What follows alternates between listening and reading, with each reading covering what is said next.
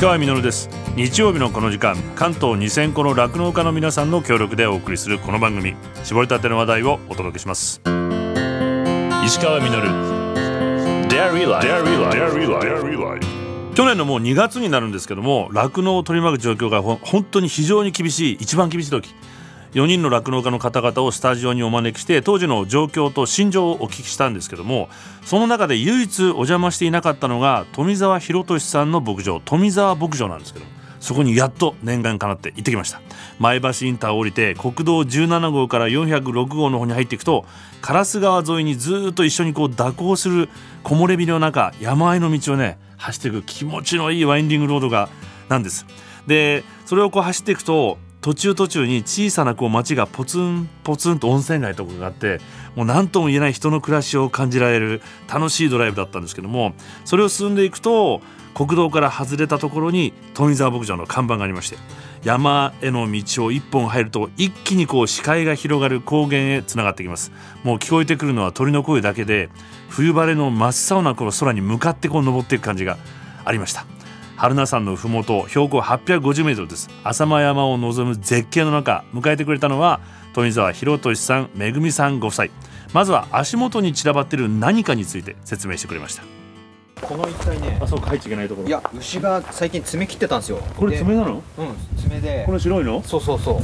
えー、爪ってここんな白いの初めて見ましたそうそうそう作成士さんが来てすげえ何何頭ぐらいやるんですか一回でえっ、ー、とね63頭ですかね今回切ってもらったのはえでもでも一人で一人でやるのそれ3日間すごいですねその人もね今結構機械がいいんですよね手でこクワみたいなやつでううんうんあの足を押さえるやり方もあるんですけど、牛ごとこう持ち上げて足をこうなんつうんですか油圧 でプシューってそうなんですよつ吊るされてねピそュうそうそうーっていってこのこの状態で可愛いですよやっぱりアメリカ製とか あそういうの機械はいへえ一個にしてるよね、うんこう上がっちゃった後はうんあでもそれは作定士さんも随分楽になるんですね、うん結構大変な仕事じゃないですかやっぱそうそうやっぱ体の安全のためにもねそうですよね、うんじゃあ本当に作定士さんは抑えられもう機械が抑えてくれてるからシャッシャッシャッってこう削るだけみたいそなうそうそうあの削る時も鎌っていうんですか、はいはいはいあれでやりやり方もあるんだけどあれもなんていうんですかググラインダーっていうあかウィーンってそうそうそうそうなんですよ、えー、すげえ、うんでまあ細かいところのねあの仕上調げ整とかは、はい、手でやったりもするんだけど、はいそういうのでやってますねすごい早いうでわす知らなかった 前ねあの作定さんをお伺いした時は本当にこうガチャンってやつに入ってもらって、うんもうこうやって足をこうあー押さなるえほどて、うんうん抱えて鎌みたいなのでね、うんうんうんやるって聞いたんでそうそういろ大い変だなろと思ったんだけどやり方あるんですよね 改めましてすみませんえええ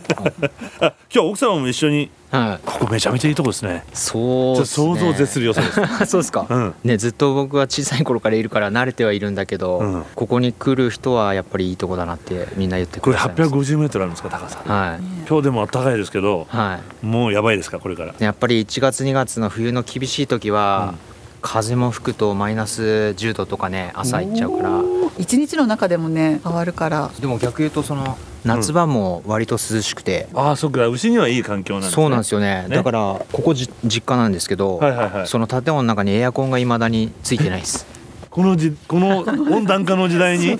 夏過ごせるんですかそうなんです過よごせるんですよねでしかもカラッとしててね、うんあ窓開けとくと本当気持ちよくて夏そうですねそそよ風っていうかね風が吹けばうわー涼しい気持ちいいですね、うんこっからだと本当にその、ね浅間山とうかん白根はい草津白根山、あの向こう側やっぱ長野とか、うん新潟とか北陸の方行くと天気全然違うんですよね山越えるとねそうそうそうだからこっちはやっぱり晴れた晴日れ多い率かがもしれ高ないいですえここって子供の時例えば学校とかどうなってたんですか学校うんはここから12キロぐらい離れたとこにあ って、小学校はスクールバスだったんですけあど来てたんだまあ、バス停まで1キロ歩いて行って でスクールバスで行ったんですけそうどですよ中学は12キロぐらい自転車で行ってましたねうわーこんこれえ下ってくるの自そう転車そうもうでも行きはずっとほぼ下りあなそんうでか下り はいいわ帰りじゃないですか帰りほぼ上りですね迎えに来てもらえる時とかあれば軽トラで迎えに来てもらって、はまあ上り毎日だと厳しいんで自転車積んで、うんこう行ってねそうそういやーなんかみんな足速いですよだからこの辺の人あそうなんだちょ長距離が長距離走得意です子供たち もいやーでも本当に人の気配もないし動物の方が多いよね多分ね何が多いんですかこ人こね口人口動物はね結構イノシシに鹿に、キツネタヌキキツネクマ熊も出るんですかフクロウとかもいますねあ夜になる一と通り見られるよね。熊も見ました見ました。見たよねうん見た。迫力ありますよやっぱり。やっぱそうですよね見たことなかったしいや僕もまだないです熊はうんイノシシもね大きいの出てくるし、そうだね人に会うよりね動物に会う方が確率が。あのここ来ただけでそういう気配はしましたかなり、ねえ奥様はだからえっと元々はどちらなんですか私はね群馬県の藤岡市っていうところなんですあけはいはいど、一応シシティなので。いいですよねえどどんなきっかけでまあ共通の知り合い通じてよーうな感じでもあってうんね。どうですか牧場に来てみて驚きもありね新しい発見もありそう 今までとはまた違った観点でねいろいろ暮らしが見れるからいいですよなんか楽しいで刺すか激たっぷりで一緒にお仕事もされてるんですか今そうですねあの一部手伝ってもらってまうわすでまだ子供ちっちゃいんで、うん再婚同士であそうなんですかへえで子供も一緒についてきてくあれてららお子さんはどうですかすぐでも溶け込んだよねやっぱなんか自然いっぱいだから、うんほっといても遊ぶとこいっぱいあるからいやーこれ広さはどのぐらいあるんですかちなみにここ今いるところは1.5ヘクタールとかそのぐらいだと思うんですけどでも周りにその牧草地とか、はいはいまあ、ちょっと飛び飛び地もあるんですけど 10, 10ヘクタールとかもうちょっとぐらい東京ドーム34個ぐらいそうですねただまあご覧の通りのほぼ傾斜地はいはいはい平らなところがほとんどないんで、うんうんここ今いるところもやっぱりあ元もうのすぐ地ね形を見るとこう削って平らにしてるんですよなるほど開拓したんだあそうですねここへじゃあどなたが入植僕から見ておじいちゃん、うん戦後の翌年ですかねその頃からあのここの地域の入植が始まって、あーうんで入ってきたってもとことでもすねとどこだったんですかねおじいちゃんおじいちゃんはねこのちょうど裏山の春春名山あはいはいはい春名山の裏にあの新東村っていうところあるんですけへどーそそこの出身ですねなんか山を米背負って歩いて越えてきたって聞きましたけ どすっげえ開拓ですね開拓ねえでこれを削ってそうそ真っ平らにしてこっち側逆にし低い方は埋めてそうなんですよ皿町をおじいちゃん作ったんだそうそうあでもねこここの牛舎は割とまだ新こっしちくてはいはいそうだからおじいちゃんなんかやった時はさっきちょっ子牛がいたところそうそうそうですね古い牛舎とか、うんもう少しこう道の道寄りのとこですかねだからあ僕ー小さい時はここはまだ山だった山というか畑でしたねへー父親がやってた時の牧草地だったかな、うん僕帰ってくるのをきっかけにこの牛舎を作って使用頭数を増やした、うーんですねそうで前お話伺った時にあの赤坂来てもらった時に、はい全然あの東京で大学行かれて、はいあと継ぐつもりなかったんですよね小さい頃はやっぱり手伝いをたまにしてた時とかもあったんですけどなんかやっぱだんだんこう年を重ねるにつれて酪農なんかきつそうに見えたりとか、、はいはいいいい面が見えなくてあーだから高校に進学する時にはやっぱり離れたいなっていうかそういう気持ちで、まあ、この場所自体も今見ればすごくいいとこだと思うんですけどめちゃめちゃいいですその時はもう何もなさすぎてまあ若い時にねやっぱり町の方に行きたいなと都か会の情第報二を都ね会にねそうなんですよ、大学も農業とは違うことをやってて大学行った頃にやっとこう気づけた感じですよねなんだっけなんかお友達は本当にあの辺で働いてるぐらいなそうそうそう今もそうですねななな経済でしたっけあそうですね経済経済学学部部だったのでうんそうだからその頃の付き合いのある友達なんかやっぱ農業とはね違うあの職業についてる人ばかりなのであれですよねだから今大学のお友達なんか話したら、まあ大学時代からちょっと俺んち実家こうなんだって言って異色の存在だったわけですよねきっとそうそうそうなんですよ、もうねそうなんか ね牛牛飼いのうちの人がいるぞみたいな感 じでで本当にそれでも仲良くなった友達なんかはこうなんですか夏休みとか遊びに来てくれてだから連れてきたんですよね何人もいやいやこれ見たらびそうめちゃめちゃ喜ぶんじゃないですでかももう来る途中はさすがにこれ以上先に家はないでしょみたいな夜すごいでしょここ何もないでしょ本当 何もないですねただねやっぱ星綺麗なんですよこれだけ空が広くて、うん明かりになる光源がなさ光の元がなさそうですもんね今ないんですよねねで夜になると本当真っ暗で東京の友達たちは喜びますよねうん、やっぱちょっと異空間っていうかね、はいそんな感じだったんだと思うんですけど異世界だそうだそうそういうのが本当に、ね、自分じゃ感じられなかったっていうか、うんあ、魅力がもしかしたらあるのかもしれないなってだんだん思い始めたんですよ客ね。観視できるようにそうそうそうそんな感じですね。あうーんでもその継ぐ時にやっぱり決意が結構いるんじゃないですか故郷っつうかねここの土地で生きていこうじゃないですけどなんかそんな感じをこうわわ湧き上がってきたんじゃないですけあどーなんかいろいろんなことを考えたんですけどやっぱそのおじいちゃんが入植したこととかね、まあ、自分が継がなかったらそこなくなっちゃうだろうなとあか、これがねそうそうそうそういうのもあったと思うし、うんなんとなくなんかいろんな要素要素でだんだんこうこここの東吾妻帰って、まあ、自分が酪農継いですここで、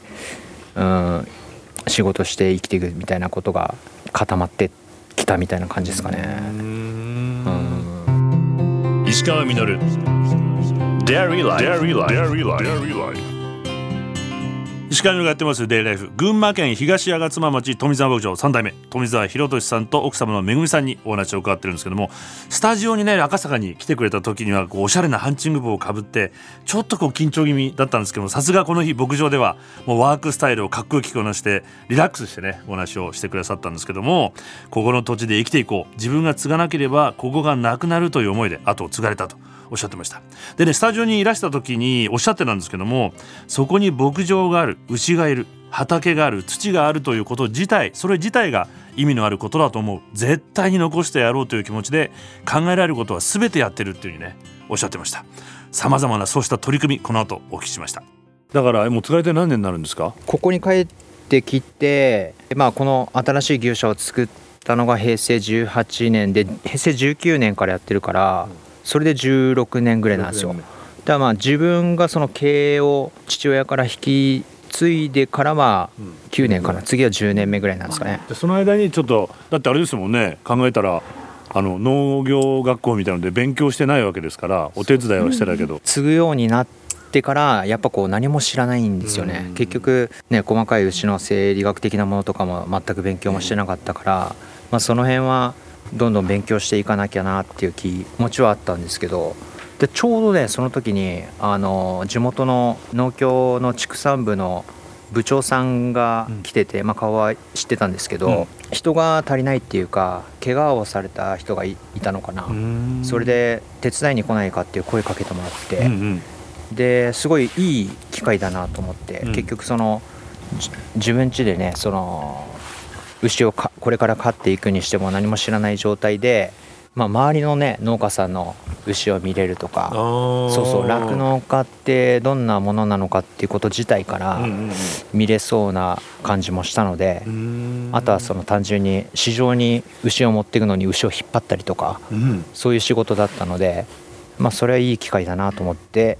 あの声か声かけてもらったんで。で吾妻農協にえー、行くことになったんですよね。あ、じゃ農協で働いてらしたんですね、しばらく。そうですね、一年半だけだったんですけど。でもいわゆる外にこう修行に行く。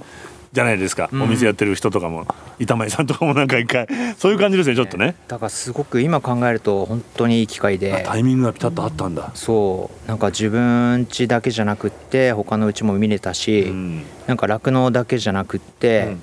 その養鶏の人とか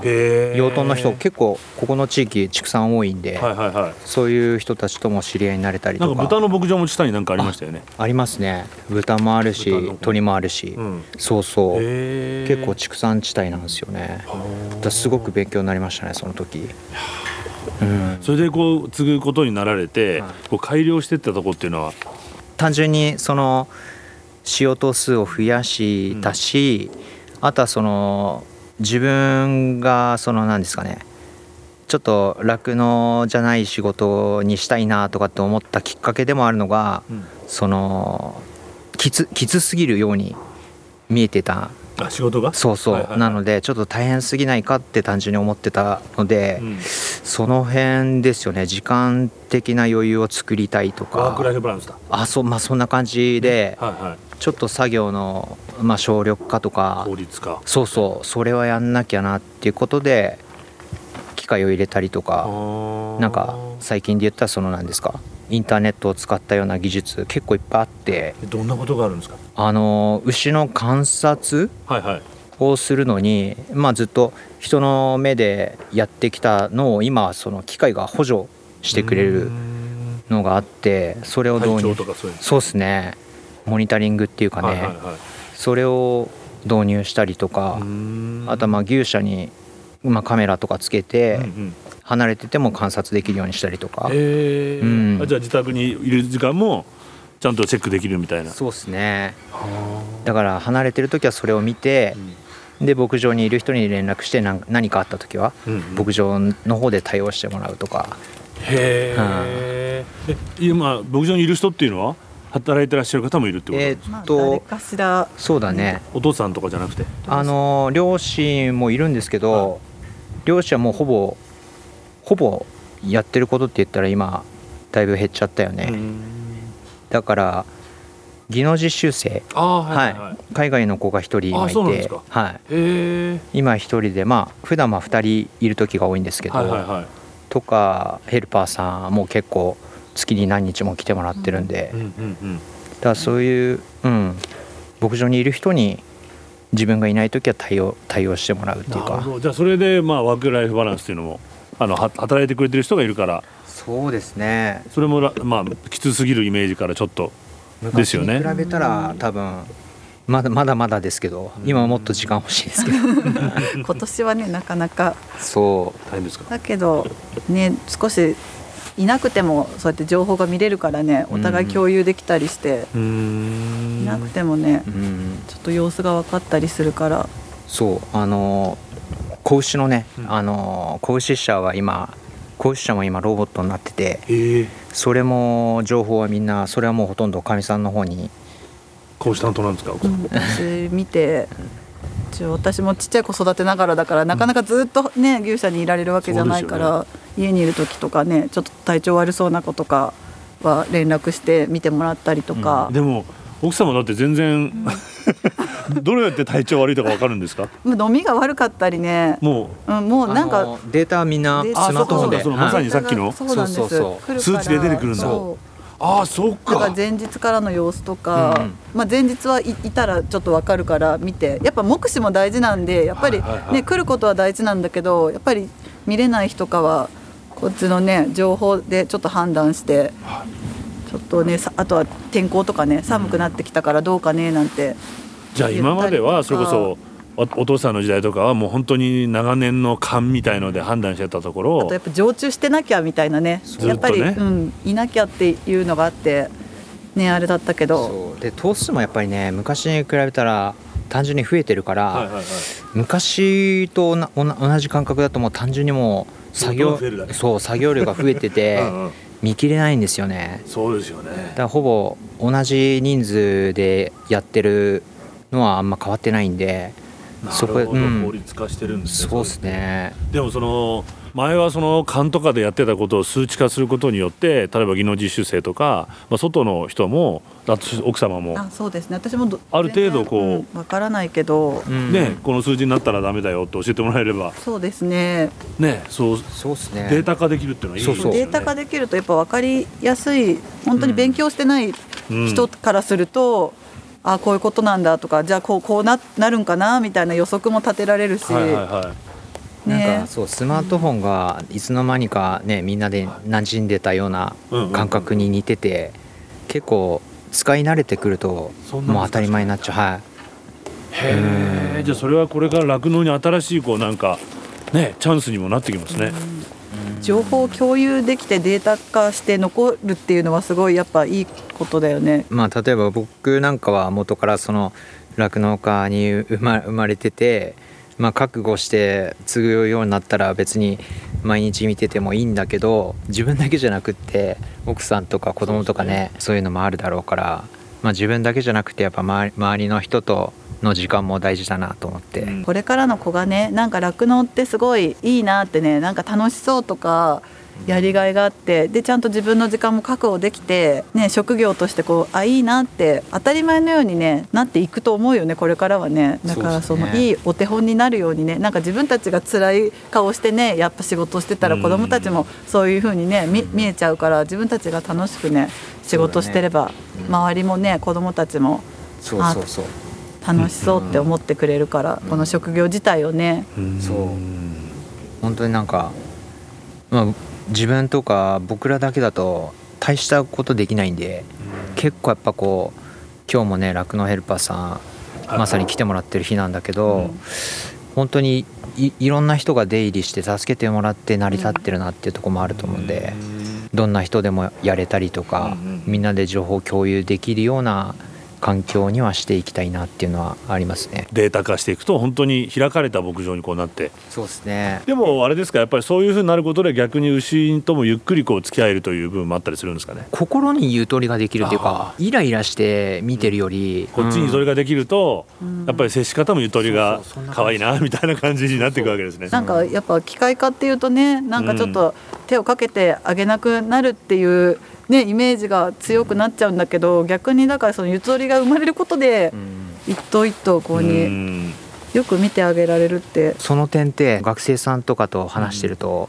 あるんですよね確かに。うんあの機械化の先にその人間とね牛の距離が離れたりとか、うんうんそういうイメージってあると思うっていう話をされて、うんで自分もやっぱそれ聞いて考えたんですけど確かにねその牛との距距離感っていう点ではもしかしたら離れてるっていう捉え方もできるかもしれないんだけどでもさっき言ったようにその気持ちの面では、うんひ人の方がゆとりを持って見れるから、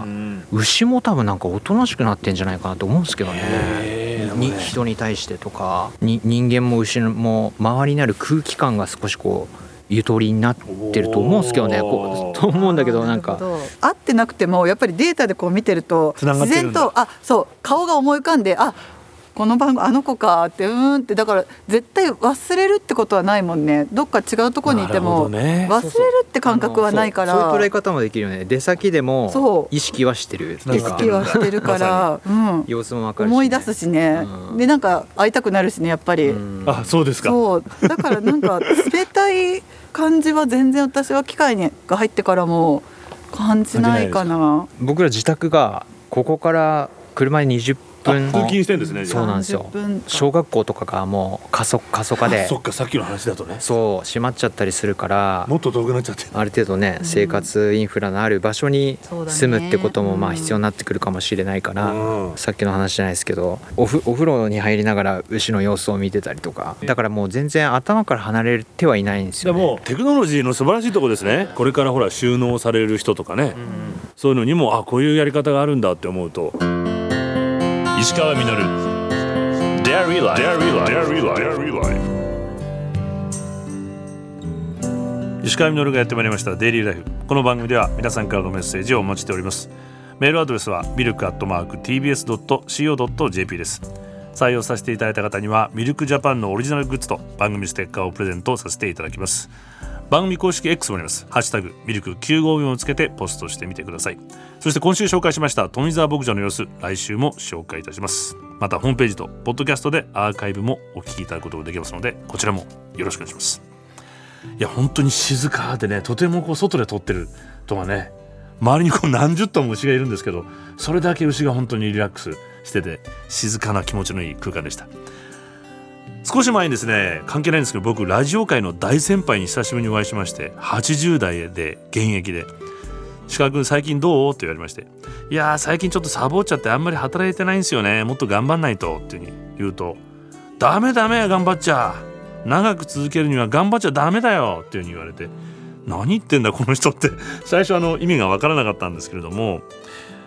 最近ちょっと分かってきまして、まあ、頑張って無理をすることで仕事をした気分になっちゃいけない、まあ、そんなものは長続きしないし長く続けるには楽しくやること、まあ、日本人ってのはこう無駄な精神論とか根性論に陥りがちで数年前にはこうエフォートレス思考という本が話題になりました努力を最小化して効率を最大化する仕事をいかに楽しくするかで逆に効率を上げていく富澤さんご夫妻が2人で機械をね導入することに対してなるほどそうだよねそういう考え方もあるよねっていうふうにワクワクしてお話をしてるのを聞いていくといかに楽しく仕事をするかという挑戦をされてるんだなというふうに感じましたそしてその姿を次の世代に見せていくことそうして人が幸せに働けば牛も幸せになっていくもうそのためには必要な技術を導入していく牧場を何としても続けるという目的と責任感のために必要なことは何でもやる永遠の少年ピーターパンの本を書いた作者はこんな言葉を残しています幸福の秘訣とは自分がやりたいことをするのではなく自分がやるべきことを好きになることである人生にはやんなきゃいけないことやるべきことまだまだ今年ありますどうせなら思いっきり楽しくやっていきたいと思いました石川稔デイリーライフこの番組は関東2000個の酪農家関東生乳関連の提供でお送りしました石川稔 Dairy Life. Dairy Life. Dairy Life.